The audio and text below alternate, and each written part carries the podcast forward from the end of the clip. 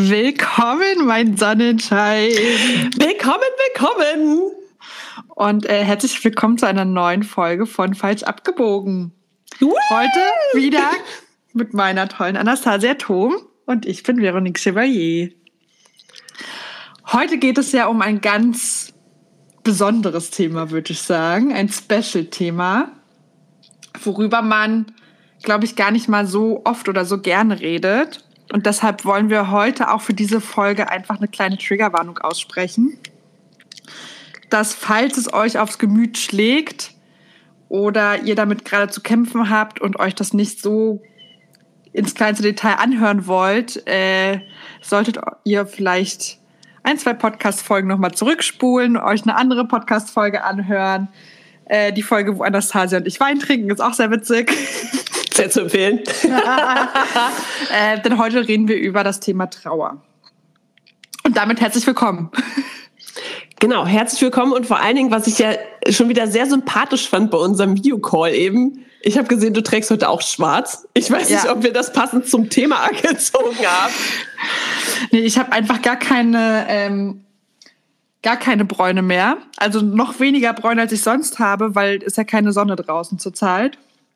Und um da so ein bisschen Kontrast reinzubringen, äh, wird jetzt nur schwarz angezogen. Genau, da dachtest du so, das ist klasse, klasse schwarz-weiß und irgendwie passt es vielleicht unterbewusst doch zum Thema Trauer. Klar. Denn unser Monat April steht ja für Gefühle und Emotionen. Und wieso sollten wir da nicht mal volle Hütte in die Emotionen, in die eher unangenehme Emotion Trauer gehen? Und ähm, irgendwie passt es auch gerade zum Wetter. Ne? Eigentlich haben wir ja gesagt, wir machen das jetzt im Frühjahr, damit es nicht so sehr aufs Gemüt schlägt. Hat ja aber, gut geklappt. Aber vielleicht, wenn der Podcast, also ist ja jetzt eine Voraufzeichnung, wenn wahrscheinlich die Folge rauskommt, hoffen wir, ne, dass ihr äh, die Sonnenstrahlen genießen könnt. Genau, und dann ist es auch vielleicht ein bisschen besser zu verdauen. Denn wir wollen natürlich auch auf die, mh, mm, ich will nicht sagen positive Seite von Trauer gehen, aber schon heraus kristallisieren, dass es schon Sinn macht, auch zu trauern und wofür es am Ende des Tages vielleicht auch wirklich gut sein kann. Nicht wahr, Vero? Ja, ja. Hoffe, hoffe ich doch.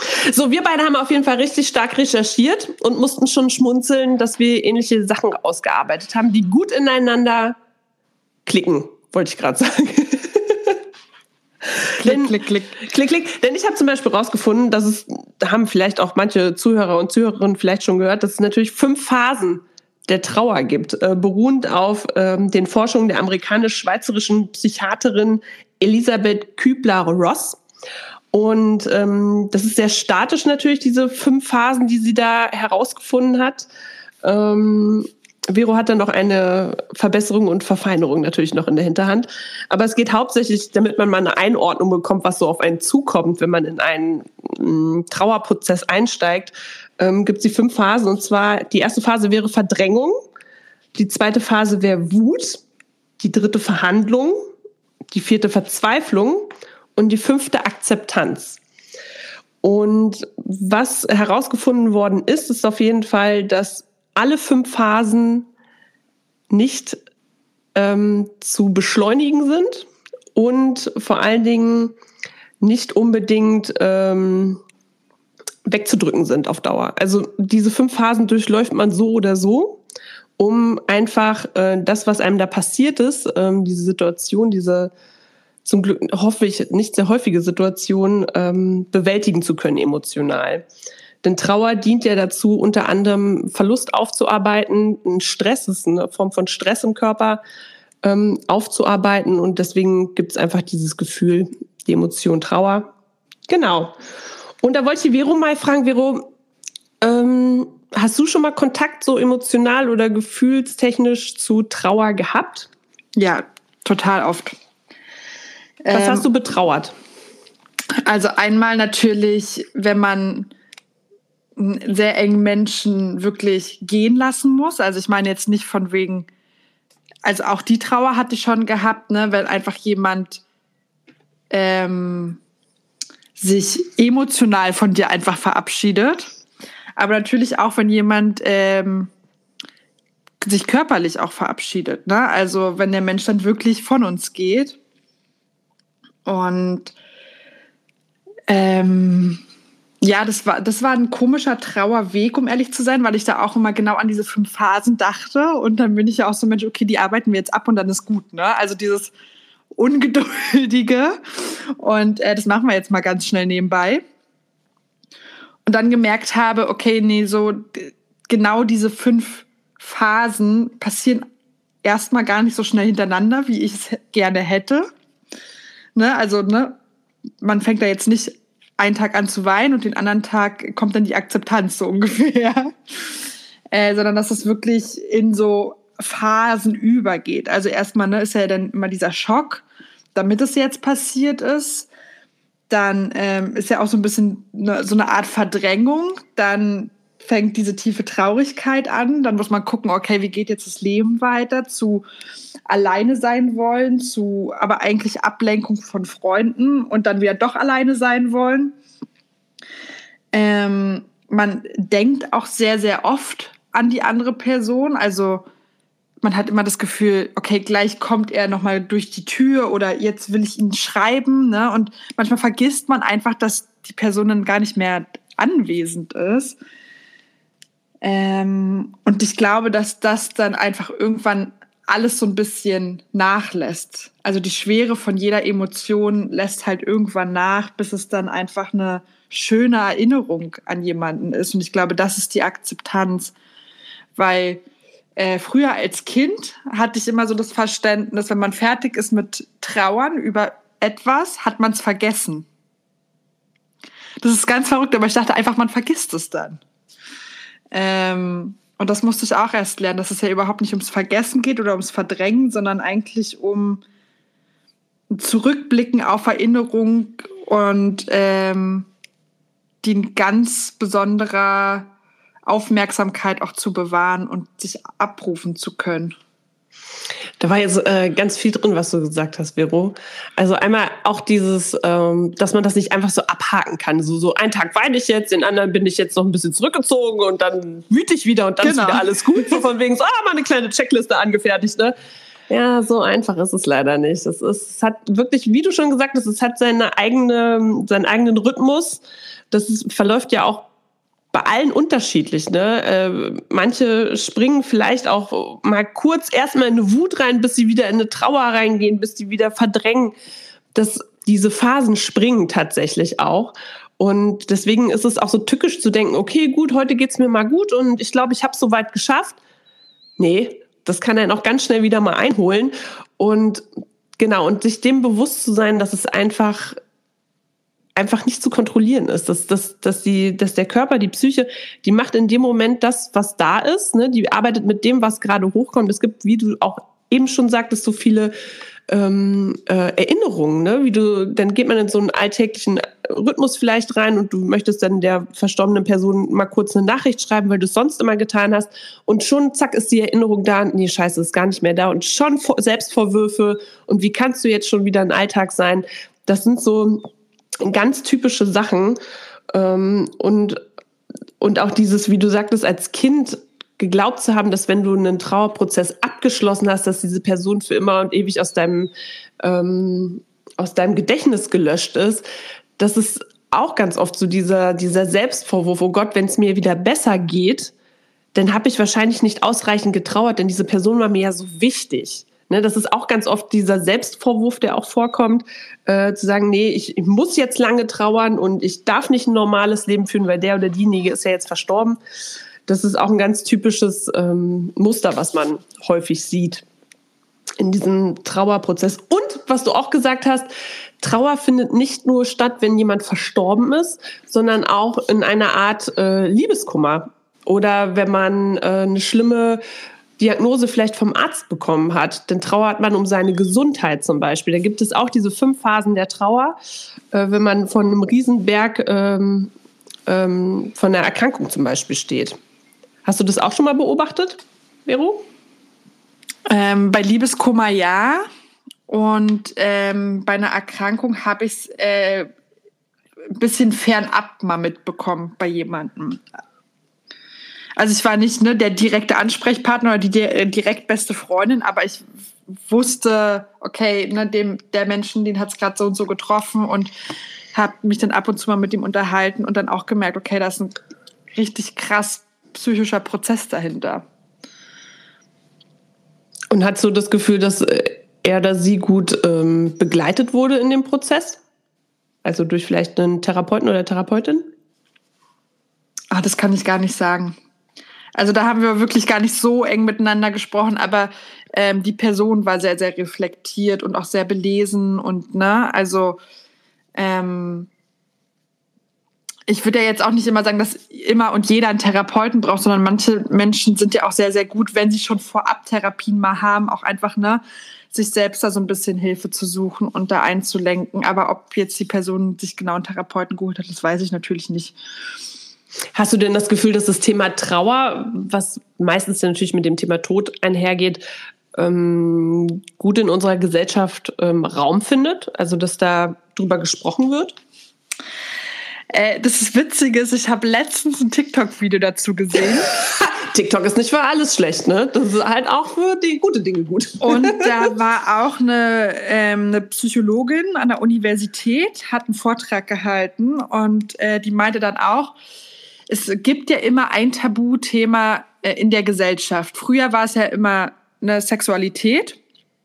Heute reden wir ganz viel über Sex, aber wir reden heute nicht über das Thema Trauer und wie man das eigentlich am besten machen sollte oder welche Emotionen und Gefühle es dazu gibt oder dass Menschen überhaupt sterblich sind. Das wird ja gerne mal verdrängt.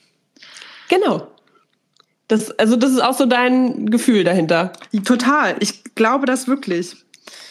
Ähm, ich meine, wer, wer beste Beispiel ist es, ne, gibt ja eigentlich viel zu organisieren, wenn man selbst eigentlich irgendwann nicht mehr da sein sollte, auch wenn man jetzt keine Kinder hat oder sonst was. Aber wie viele Leute kümmern sich aktiv darum und setzen sich mal hin und denken so, und heute kümmere ich mich um all die Dinge, was passieren wird, wenn ich nicht mehr da bin. Genau, das, das ist nämlich das, das immer, also das Gefühl habe ich eben auch, dass immer, wenn es in Richtung ähm, dieser Sterblichkeit geht, dieser Endlichkeit unseres Lebens, das ist wie mit Krankheiten, die finden gefühlt nicht statt. Ja. Also das darf irgendwie keinen Raum haben und das ist einfach so dumm, das so zu lassen, denn wir können uns noch so lange einreden, wie wir wollen, dass es das nicht gibt oder dass es nicht stattfinden wird. Wir sind dann einfach komplett unvorbereitet, wenn uns solche Dinge treffen wie eine schlimme äh, Erkrankung, die diagnostiziert wird, die vielleicht tödlich enden wird.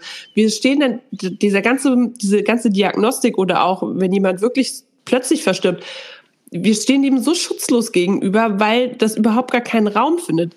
An sich ist das ja schon eine krasse Situation, das überhaupt ähm, live mitzuerleben. Aber wenn du dann auch noch komplett unvorbereitet davor stehst, also noch nicht mal irgendwie einen Hauch Ahnung davon hast, dann ist es ja noch schlimmer. Also ich finde das ganz furchtbar, dass das Thema überhaupt nicht aufgenommen wird und dass es auch mit so viel Negativität behaftet ist. Von wegen, nee, das ist schlimm und da wollen wir nicht ran und dann drücken wir das lieber weg.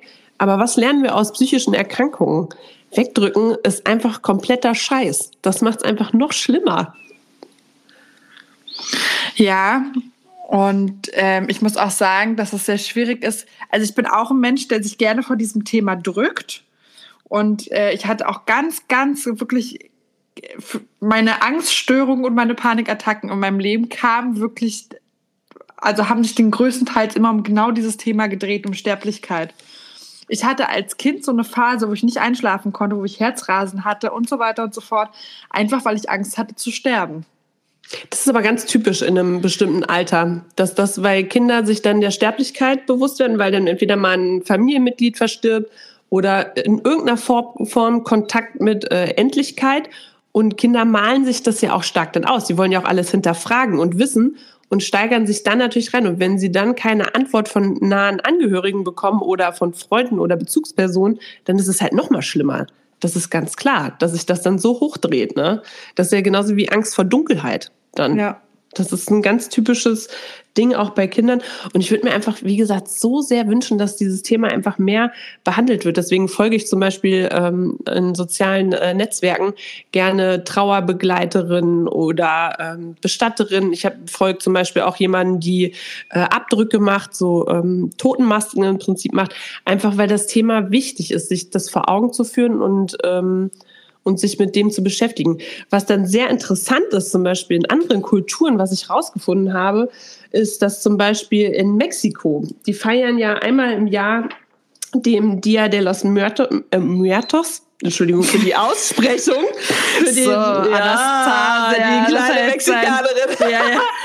genau, also ich sage es mal auf Deutsch, der Tag der Toten, ähm, der wird da einmal... Das hat, das hat sich wunderschön angehört. Ja, total. Ich, ich, ich ja, naja, es läuft bei mir.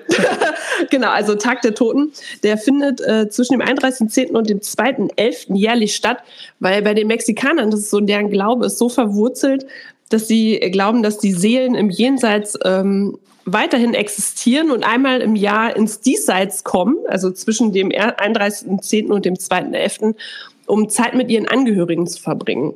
Also die feiern das total ab. Dann sind die, die ganzen Familienmitglieder auch auf den Friedhöfen und da ist alles schön geschmückt und es gibt Paraden.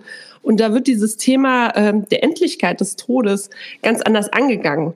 Das heißt natürlich nicht, dass sie auch zwischendurch nicht traurig sind und so. Das ist ganz klar, weil sie sind ja, glauben ja, klar, dann sind die nicht mehr physisch da, die Angehörigen oder die Freunde. Aber sie glauben einfach daran, dass deren Seelen weiter existieren. Ähnlich ist es ja im Buddhismus. Da ist es auch so, dass eher gefeiert wird, dass gesagt wird, und ich danke, ähm, danke dieser Person, dass ich mit ihr jetzt hier Zeit verbringen konnte auf Erden, weil sie glauben ja auch an Wiedergeburt und äh, dergleichen und feiern eben das Glück darum, zeitgleich mit dieser Seele auf dieser Erde gewesen zu sein. Also sie denken nicht daran, was für ein Verlust, sondern eher was für ein Glück, ich hatte überhaupt Zeit mit jemandem verbringen zu können. Ist ein ganz anderer Blick auf die Sache. Total. Das ist ja generell, Entschuldigung, habe ich dich gerade unterbrochen? Nein. Okay. Äh, nee, ich blätter hier ganz kurz noch im Mexiko-Sprachatlas. Äh, äh, okay, super. äh, darüber habe ich mir tatsächlich auch schon mal Gedanken gemacht. Das ist ja für uns, auch gerade ne, für so sehr rationale Menschen, die ähm, gar nicht so spirituell oder gläubig aufgestellt sind, sondern so sehr wissenschaftlich eingestellt sind. Äh, es ist ja nicht erforscht, was nach dem Tod, also nachdem ja deine, dein, dein Körper nicht mehr ist, was dann eigentlich ne, mit deinem Bewusstsein passiert. Ja, es ist auf jeden Fall anders als das, wie es jetzt ist. Es ist ja auch, diese Angst vor dem Tod ist ja auch die Angst vor Kontrollverlust. Du verlierst natürlich, ja im, im, Tod oder genau. in einer schweren Krankheit verlierst du ja die Kontrolle. Und Kontrollverlust ist für unser Gehirn richtig scheiße. Genau, also wir wissen ja nicht, was danach passiert. Ne? Und das ist ja schon mal, okay, Panik, Angst. Ne? Ich will nicht wissen, was nicht passieren könnte mit mir, sondern ne, wir wollen ja irgendwie alles immer erfahren und, wie du schon gesagt hast, kontrollieren.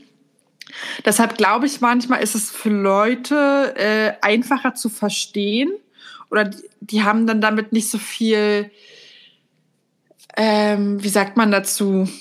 Da ist dann nicht so viel Distanz dazu, gerade was so das ganze Thema auch Religion angeht, ne? wo dann auch gesagt wird, und dann ist da irgendwie der Himmel oder dann ist deine Seele frei oder was auch immer. Ich bin jetzt kein Religions keine Religionslehrerin, aber äh, ich glaube schon, dass sich einfach auf der spirituellen Ebene ganz oft oder religiösen Ebene ganz oft anders damit schon auseinandergesetzt wird. Definitiv, aber selbst wenn wir von der wissenschaftlichen Sicht drauf schauen, ist es ja so, das kann man ja auch ähm, physikalisch erklären, dass keine Energie auf der Welt verschwindet. Das ist ja total interessant. Also selbst jeden äh, totalen Wissenschaftsnerd kriegst du eigentlich mit der Information, dass Energie nicht verschwindet, sondern die wandelt sich nur um. Und unser Körper besteht ja aus Elektrizität. Das sind ja lauter äh, elektrische minimale, ähm, also wir bestehen nicht aus Elektrizität, aber es gehen elektrische Impulse durch unseren Körper, sonst würden unsere Muskeln zum Beispiel gar nicht funktionieren. Und ähm, das ist alles Energie. Unsere ganzen ähm, Atome im Körper, die schwingen alle. Das ist alles Energie. Und wenn wir versterben, verteilt sich die Energie nur ganz woanders hin. Deswegen können wir im Prinzip energetisch nicht sterben. Es geht nur darum, um die Form. Unsere Form verschwindet, aber die Energie geht nicht verloren. Und das ist die Idee, wo Wissenschaft und Spiritualität sich zum Beispiel treffen. Babam. Babam. So, hat die Vero wieder was gelernt. aber wahrscheinlich wusstest du das auch. Nee, aber ich finde es schön, dass du das gerade so sagst. Hat dich das ein bisschen beruhigt gerade? Ja, klar.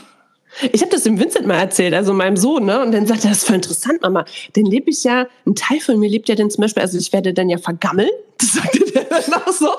Und äh, sagt dann so, okay, und dann geht aber mein Körper, denn das ist ja Energie, der geht dann vielleicht in die Erde und dann saugt das vielleicht einen Apfelbaum auf und dann bin ich vielleicht irgendwann ein Apfel. Ich sag vielleicht. Und dann fand er das total geil. so, kann man, so kann man das halt auch ansehen. Ne? Also es ist ganz oft ist es so ein Perspektivwechsel, der wichtig ist. Ja. Um, ja. Und dann einfach auch drüber reden. Und es hat, glaube ich, es ist nie nur positiv, es ist nie nur negativ, es hat immer alles. Es hat so Themen haben immer alles. Und wenn wir lernen über, wie wir das zum Beispiel auch von unseren Therapien mit Sicherheit kennen, wenn wir lernen über Ängste zu sprechen, dann nimmt das der Angst die Kraft. Das stimmt. Ne? Dann ist und nicht mehr dieses riesengroße dunkle Monster in ja. der riesengroßen dunklen Ecke, ja. sondern wahrscheinlich einfach nur eine kleine ängstliche Maus. Ja. Was hast du für dich vielleicht nochmal, um auf die fünf Phasen der Trauer überzugehen, äh, hast du für dich da genauer herausgefunden, was in jeder einzelnen Phase genauer passiert?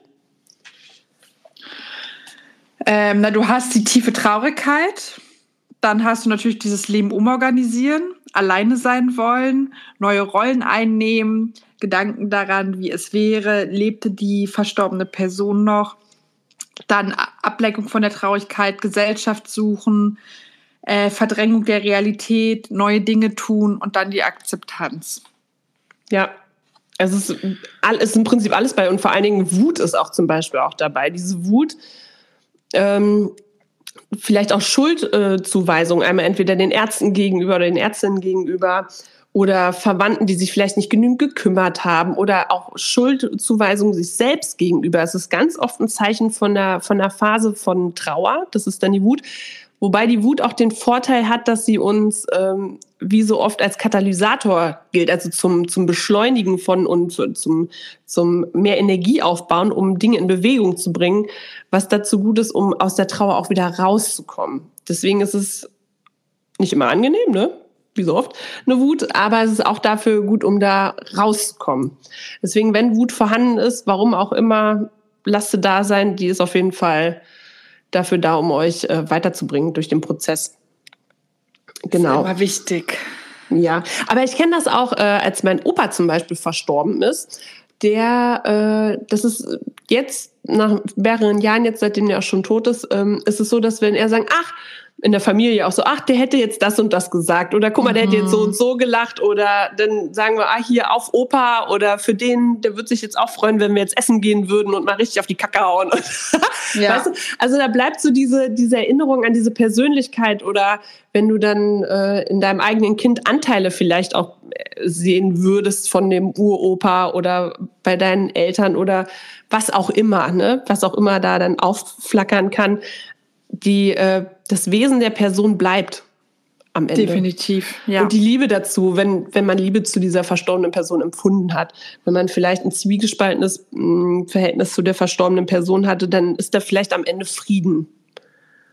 Ja. Und ähm, auch im Trauerprozess kann es sein, dass man äh, sehr starke Wut einer verstorbenen Person gegenüber empfindet, die, wo man ein schwieriges Verhältnis vielleicht so hatte. Und auch das muss sein, um, um die gehen zu lassen, die Person. Das ist ganz äh, klar. Zum Beispiel kannte ich die Situation von jemandem, hat es mir mal erzählt, dass die eigene Mutter, sie hat sie lang gepflegt und die hat ein sehr schwieriges Verhältnis. Als die Mutter verstorben ist und sie hatte einfach so eine Erleichterung in sich, dass sie jetzt gestorben ist und dar daraufhin wieder Schuldvorwürfe sich selbst gegenüber, weil sie dachte, aber das ist schlecht als Mensch oder als Tochter zu denken, es ist gut, dass sie jetzt verstorben ist. Dass man sich das verbietet, das zu, zu fühlen. Ne?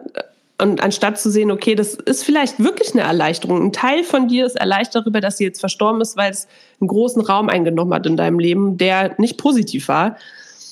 Äh, dann darf das sein. Und ein anderer Teil wird mit Sicherheit trotzdem trauern. Also das ist alles so ganz wichtig, das zu wissen, dass, dass es kein, kein richtig oder falsch im Trauern gibt. Es gibt einfach nur den Prozess und der ist individuell. Richtig. Ja. Und der dauert genauso lange, wie er braucht.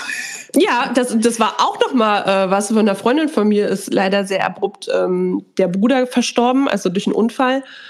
Und da hatte man eine, äh, sie dachte, das wäre eine gute Freundin von ihr, die hat ihr dann nach einem Jahr gesagt, also du guckst ja immer noch so traurig, also jetzt nach einem Jahr ist doch jetzt auch mal langsam gut. Oh, das ist schon hart. Alter, also in dem Moment weißt du nicht wahrscheinlich, ob du heulen sollst oder ob du in die Fresse hauen sollst, ne? Ja. Das ist, aber daran siehst du einfach auch, dass Menschen mit Trauer nicht umgehen können. Richtig, das ist ja auch ne, nicht nur was verstorbene Menschen angeht, sondern auch was ähm, Ex-Beziehungen angeht, ne? Zwischenmenschliche. Dieses, es ist ja jetzt schon ein Monat her, ich muss mich doch jetzt mal wieder langsam zusammenreißen. Genau, und das ist ja auch besser, dass er jetzt weg ist oder dass sie weg ist. Jetzt hast du doch ein viel schöneres Leben. Ja, ja aber Entschuldigung, ich fühl, fühl, äh, fühle gerade was ganz anderes. Also, oh, fürchterlich. Also mehr Akzeptanz, wir plädieren immer wieder dazu, Vero, ne? Ja, es ist halt auch so. Das Leben wäre so viel einfacher, wenn die Leute weniger über andere Leute urteilen würden. Ja, oder einfach mal ihre Klappe halten würden. Die können ja urteilen, so viel sie wollen, aber einfach mal den Rand halten, wenn man nichts Positives zu sagen hat. Oder? Also man, also man darf auch kritisieren, aber ich denke mir einfach, jeder hat ja seine, seine Gedanken, seine Welt und alles, ne? Dann bitteschön.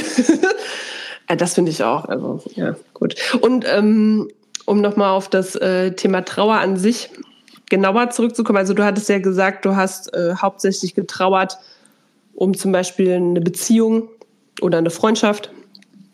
Ähm, und persönlich hast du jetzt aber noch keinen richtigen verstorbenen Trauerfall gehabt bei dir. Doch, doch, doch. klar. Ja. ja. Und damit konntest du ganz gut umgehen? Äh, jein. Also bei mir hat tatsächlich die Trauer äh, im, also verkehrte Uhrzeit gespielt. Ich, wenn irgendwas Schlimmes passiert, dann bin ich immer so sehr rational und kann richtig gut funktionieren noch eine ganze Zeit lang und brauche dann auch ne, diese äh, Aufgaben und ähm, umorganisieren und auch ne, alles, was so dem Verstorbenen angeht, was danach übrig bleibt. Ne? Man muss ja dann auch sich wirklich um ganz vieles kümmern und äh, hofft einfach nur, dass die Person wirklich gut geordnet gelebt hat.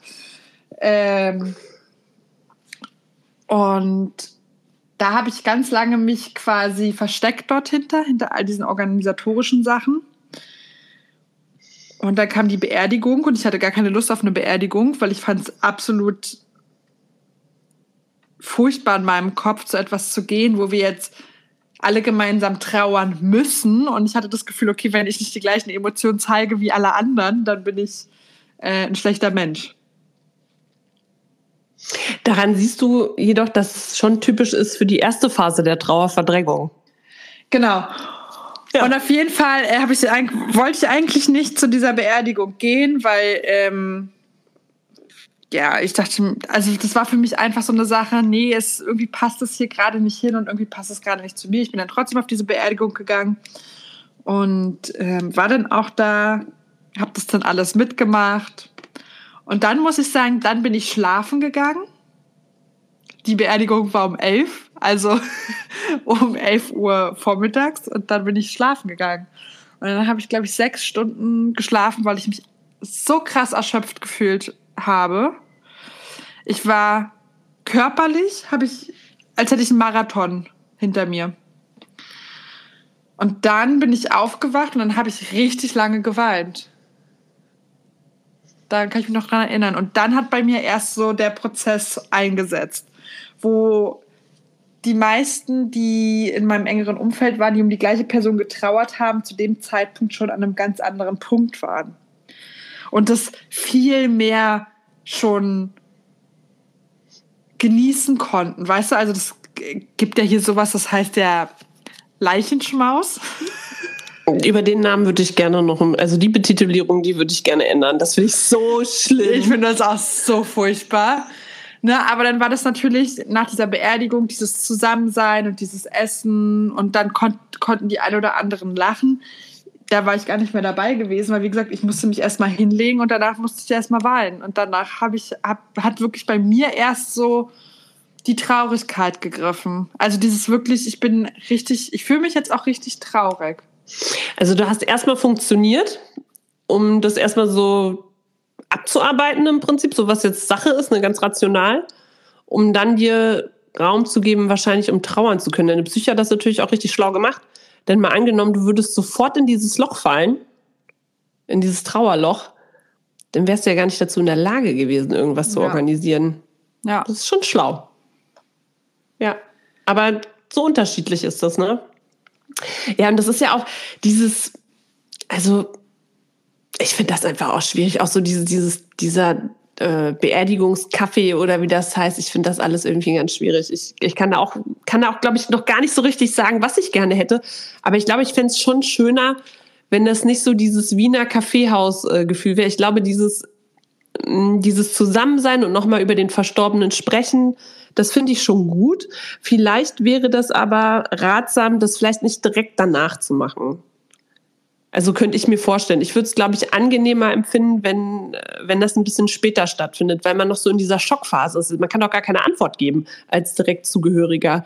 Oder ähm, ich weiß es nicht. Also ich glaube, ich würde das eher ja, später es, haben wollen. Es ist ja natürlich auch so, ne, also die Sache passiert ja und dann musst du ja auch sofort handeln und du rufst dann so ein Beerdigungsbestattungsinstitut äh, an. Ähm, und da musste ich auch damals, ich, das war das allererste Mal, dass ich eine Beerdigung geplant habe. Und es war so, okay, was, also, ne, wie machst du das jetzt? Und ähm, da habe ich dann auch dort angerufen und dann habe ich mich da auch beraten lassen. Du musst Entscheidungen treffen. Und es ist halt auch so ja. kurz nachdem es überhaupt passiert ist, ne? Und ähm, ich meine, die äh, Frau damals am Telefon, die ich hatte, die war echt wirklich ganz, ganz lieb, ganz eine total weiche, liebevolle Stimme. Und ich dachte der wirklich, okay, ich kann dir auch mein, ähm, mein PIN von meiner Bankkarte verraten. So sehr habe ich ihr damals auch in dem Moment vertraut und äh, habe mich auch sehr gut aufgehoben gefühlt. Äh, ja. Das Einzige, wo ich dann damals einfach nur Wut empfunden habe, war bei der Art und Weise, was in Deutschland erlaubt ist, wie man Menschen beerdigen darf und wo und wo nicht. Richtig, da gibt's ganz, ganz heftige Vorschriften. Das ist, äh, deswegen würde ich auch wirklich dazu plädieren, auch wenn sich das erstmal total skurril anhört, aber es gibt ja so viele Trauerzentren, also Be Beerdigungsinstitute, ne? Bestattungsinstitut heißt das wahrscheinlich eher, und die haben Tag der offenen Türen. Ich würde da einfach tatsächlich mal hingehen und mir das einfach mal vorab angucken, denn das gibt doch auch irgendwie ein Gefühl von einer leichten Kontrolle, glaube ich. Das würde mit Sicherheit auch diese Angst vor dem Tod oder vor dem, was da kommen wird. Da werden wir nun mal alle nicht drum rumkommen, auch wenn Hollywood versucht, alles jünger zu spritzen, was geht, aber am Ende altern wir alle und sterben. Ähm, wäre, glaube ich, schlau, wenn man sich damit tatsächlich auseinandersetzen würde. Und ich glaube, da sind sehr fähige Menschen bei diesen Instituten und die würden sich freuen, wenn man sich da früh genug mit auseinandersetzt, weil auch die, deren Job ist das zwar, aber auch die, äh, für die wäre die Arbeit auch etwas leichter, wenn sich die Menschen vorher schon damit auseinandergesetzt hätten. Ja, und das beginnt ja auch schon bei äh, noch lebenden Menschen. Also ich habe ja ganz viel auch mit meiner Oma, was ich äh, links und rechts noch klären muss und organisieren muss. Und da habe ich auch vor ein paar Jahren dann gemerkt, als dann mein Opa ganz doll krank geworden ist, da ist halt einfach für nichts vorgesorgt gewesen, Leute. Da ist keine Vollmacht ausgefüllt, da war gar nichts. Und eigentlich ähm, hatte mein, mein Opa damals schon ein Stadium erreicht, wo es sehr kritisch war, dass er überhaupt noch Unterschriften drunter setzen darf. Das ist aber auch wieder Deutschland, ne? das bürokratisiert sich ja auch zu Tode. Ne? Wie heißt es immer so schön, von der Wiege bis zu Bahre, Formulare, Formulare. Das ist, ja, weil es ist, ist so. wirklich so, dass ein Mensch kann, also du hast irgendwie gefühlt eine Million Vollmachten, die du erteilen musst für, dein, für deine Finanzen, für deine Gesundheit, für ähm, ne, wer darf dann was noch machen mit dir und wer darf was erben und kannst, also es ist wirklich Wahnsinn, was es da eigentlich alles für Vollmachten gibt. Ja, und das prasselt ja alles vor dann irgendwann auf dich ein, auch, ne? Also diese ganzen Fragen. Deswegen, wie gesagt, Vorbereitung, zumindest soweit es geht, und sich vielleicht mit diesen Gedanken auseinanderzusetzen, was ist an Tag X? Was würde ich mir selber wünschen für mich? Ist, glaube ich, eine ähm, ganz gute Herangehensweise oder das einfach auch mal das Thema in der Familie aufzunehmen oder im Freundeskreis, das wirklich einfach mal ansprechen und vielleicht ergibt sich da was relativ Positives auch durch, weil das auch den Angehörigen oder Freunden auch einfach äh, eine gewisse Sicherheit geben würde, was im Falle dann zu tun wäre. Also Total. ich bin da voll für. Und ja. ähm, was mir zum Beispiel auch aufgefallen ist, das Thema, ähm, das ist jetzt vielleicht ein ähm, schneller Wechsel, aber ich, ich finde, es ist wichtig, dass es noch angesprochen wird, denn bei der Vorbereitung auf das Thema Trauer ähm, kam ich natürlich auch in Kontakt mit, mit den Trauerprozessen, die ich in meinem Leben schon hatte. Und da möchte ich jetzt erstmal nochmal sagen, wer, wem das jetzt vielleicht im Anschluss etwas zu viel sein könnte. Und es geht darum, äh, um den Verlust eines äh, Kindes, der, dem ist empfohlen, jetzt hier auszumachen im Prinzip. Ähm, und zwar ist es so, dass ich äh, zweimal schwanger war und äh, das zweite Kind hätte bekommen sollen und habe relativ früh am Anfang der ähm, Schwangerschaft ähm, das Kind verloren auf heftige Art und Weise und habe das relativ schnell weggedrückt, weil das irgendwie keinen Raum gefunden hatte, weil äh, schnell gesagt worden war, ja, du warst ja noch nicht so weit in der Schwangerschaft, man kann ja noch gar nicht sagen, das war ein Mensch. Das sind dann auch so Aussagen. Und dann redet man sich irgendwie ein, man muss ja wieder funktionieren und wenn vielleicht äh, dann auch noch ein erstes Kind da ist oder noch andere Kinder da sind, denkt man, okay, sieh zu, ne, weil du musst hier wieder funktionieren. Gut, das Ganze ist jetzt äh, mehrere Jahre her. Und im, ähm, ich war jetzt noch mal äh, für ein paar Wochen in der Reha äh, aufgrund von bestimmten äh, Sachen. Und da ploppte dieses Thema tatsächlich so stark wieder auf, dieser äh, Verlust ähm, meines äh, zweiten Kindes, dass ich das so weggedrückt habe über Jahre hinweg. Das hat so viel Energie gezogen, was ich gar nicht gemerkt habe, dass ich überhaupt nicht diesen Trauerprozess bewältigt hatte, mir überhaupt gar keinen Raum dazu genommen habe. Und ähm, habe dann in dieser Zeit, wo ich ähm, dann eben in Behandlung war, habe ich dann äh, diese Trauerphasen durchgemacht tatsächlich, auf heftigste Art und Weise. Und ich muss sagen, dass, dass das richtig und wichtig war, dass, dass das passiert ist. Und ich ähm, sage allen äh, Frauen oder auch natürlich Partnern oder Partnerinnen, die das miterlebt haben, Ihr müsst diesen Trauerprozess machen. Ihr verliert ein Leben, ein eigenes Kind. Und ähm, auch wenn es vielleicht noch nicht auf der Welt war oder wenn andere sagen, es war noch nicht so weit, es ist egal. In, in eurem Kopf und in euren Herzen war es schon so weit. Ihr habt das Kind schon gesehen und, ähm, und es war dann im Prinzip da. Und ihr habt ein Kind verloren. Und ähm, ja, also wie gesagt, es war heftig. Mein ganzer Körper, es war, ich war komplett, ich war nicht ansprechbar, ich habe nur geweint, ich habe nur gezittert, ich war wütend, ich habe ähm, viel Sport gemacht. Und am Ende des Prozesses habe ich äh, habe ich tatsächlich mein Kind beerdigt. Ich habe ein Ritual ähm, stattfinden lassen und habe mein Kind beerdigt. Und das war wichtig, um weitermachen zu können. Und jetzt bin ich auch sehr dankbar für diese Erfahrung und ich weiß für mich einfach, dass, ähm, dass ich zwei Kinder habe. Und das muss einfach Raum, Raum finden können. Und das sage ich auch allen Frauen da draußen. Also ihr müsst damit nicht euch verstecken oder es wegdrücken. Es ist einfach Realität und äh, sprecht darüber. Genau, das war mir wichtig. Danke, dass du die Geschichte mit uns geteilt hast. Ja, das war wichtig. Ja, ich glaube, dass es ganz, ganz vielen Frauen da draußen so geht und dass auch über dieses Thema viel zu wenig geredet wird. Einfach aufgrund dessen, dass halt, ne, wie du schon meintest, es ist ja, war ja quasi noch kein großer Mensch gewesen, ne? kein geborener Mensch, kein auf der Welt gewesener Mensch. Und ähm, dann ist es, glaube ich, schwierig für andere irgendwie dieses Thema zu greifen. Aber es geht ja trotzdem um dich und deine Gefühle in dem Moment und nicht, wie jemand anderes sich da hineinversetzen könnte. Genau, denn man muss sich nicht anderen gegenüber rechtfertigen. Also das, was da ist, ist da. Also das, das was man ja. fühlt, ist, ist das, was man fühlt. Und da braucht man das nicht irgendwie kleinreden oder wegdrücken oder sich entschuldigen dafür. Denn ähm, ja, und das, das ist einfach ein Prozess und der geht ja weiter. Es bleibt ja nicht so, wie es ist. Und das haben ja ganz viele Angst vor, dass sie einfach auch darin stecken bleiben in dieser Trauer und dass es ähm, dass man dann dadurch ein ganz trauriger Mensch wird. Nee, man wird ein trauriger Mensch, wenn man das eben nicht zulässt. Ja. Dann wird man ein trauriger Mensch. Und ähm, ja, wie gesagt, man kann aus dieser Erfahrung nur mit mehr Liebe im Prinzip rausgehen. Denn wie gesagt, ich bin so für mich, ich habe dann im Abschluss auch mir dann mh, mm, symbolisch etwas gekauft, sodass ich einfach für mich weiß, ich trage äh, dieses Kind immer bei mir und äh, freue mich einfach immer, wenn ich sehe und denke so, ja, wäre schön geworden mit uns, aber es ist jetzt nicht, äh, hat jetzt leider nicht geklappt, aber trotzdem war es schön. Und ja. genau, und das ist einfach ganz wichtig, dass, dass dieser Prozess abgeschlossen wird. Ja, und am Ende des Tages, um auch nochmal vielleicht auch ganz klar zu haben, warum äh, dieser, dieses Thema Tod so wichtig ist, ähm, oder Trauer an sich, ist einfach, dass es uns immer wieder an diese Endlichkeit erinnert, ne? dass eben diese ganze Show, die wir hier haben, unser Leben, tatsächlich irgendwann vorbei ist. Und deswegen gibt es auch ganz oft nach solchen harten Schicksalsschlägen einen Umbruch im Leben, weil man dann einfach für sich sagt, ist es denn aktuell das Leben, was ich leben möchte? Mache ich gerade den Job, den ich machen möchte? Bin ich in der Beziehung, die ich gerne haben möchte? Lebe ich da, wo ich gerne sein möchte? Diese Fragen ploppen dann auf, weil wir dann uns bewusst werden, dass es vielleicht nicht mehr so lange geht oder nur noch, oder was heißt nur noch, 40, 50 Jahre oder kann auch morgen schon vorbei sein. Aber so dieses Bewusstsein drum zu haben, dass es vorbeigeht. Und dann ist die Chance eben da drin, was zu ändern.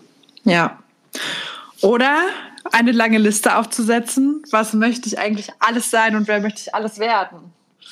Die du zum Beispiel hast, Vero. Genau, weil ne, das ist ja nicht nur, dass man äh, sagen müsste, okay, äh, vielleicht möchte ich diesen Job gar nicht machen, sondern vielleicht möchte ich diesen Job einfach nur für eine gewisse Zeit machen. Lebensabschnittsgefährtenjob. ja, ist so. Wer sagt denn, dass irgendwas so sein muss, wie es ist und dass man es nicht ändern kann? Ne? Also Richtig. Ist, also Leute, überlegt euch noch mal genau, was ihr noch mit eurem Leben vorhabt und seid mutig. ja. Ja, Vero. Schöne Folge. Gute danke, Folge. Danke, damit wir ähm, beide hier sind. Da bin ich echt glücklich darüber. Damit das ich hat, dich habe. Das hat sich schon mal gelohnt, Vero, auf ja. jeden Fall. ja, also, ihr Lieben, wir hören uns nächste Woche nochmal. Hoffen wir. Ja, davon ja. ich aus. Genau, äh, lasst gerne eine Bewertung für uns da bei Spotify und Apple Podcasts und empfehlt uns gerne weiter, wenn ihr möchtet. So sieht's aus. Und bis dahin. Mua. Mua. Tschüss. Ciao.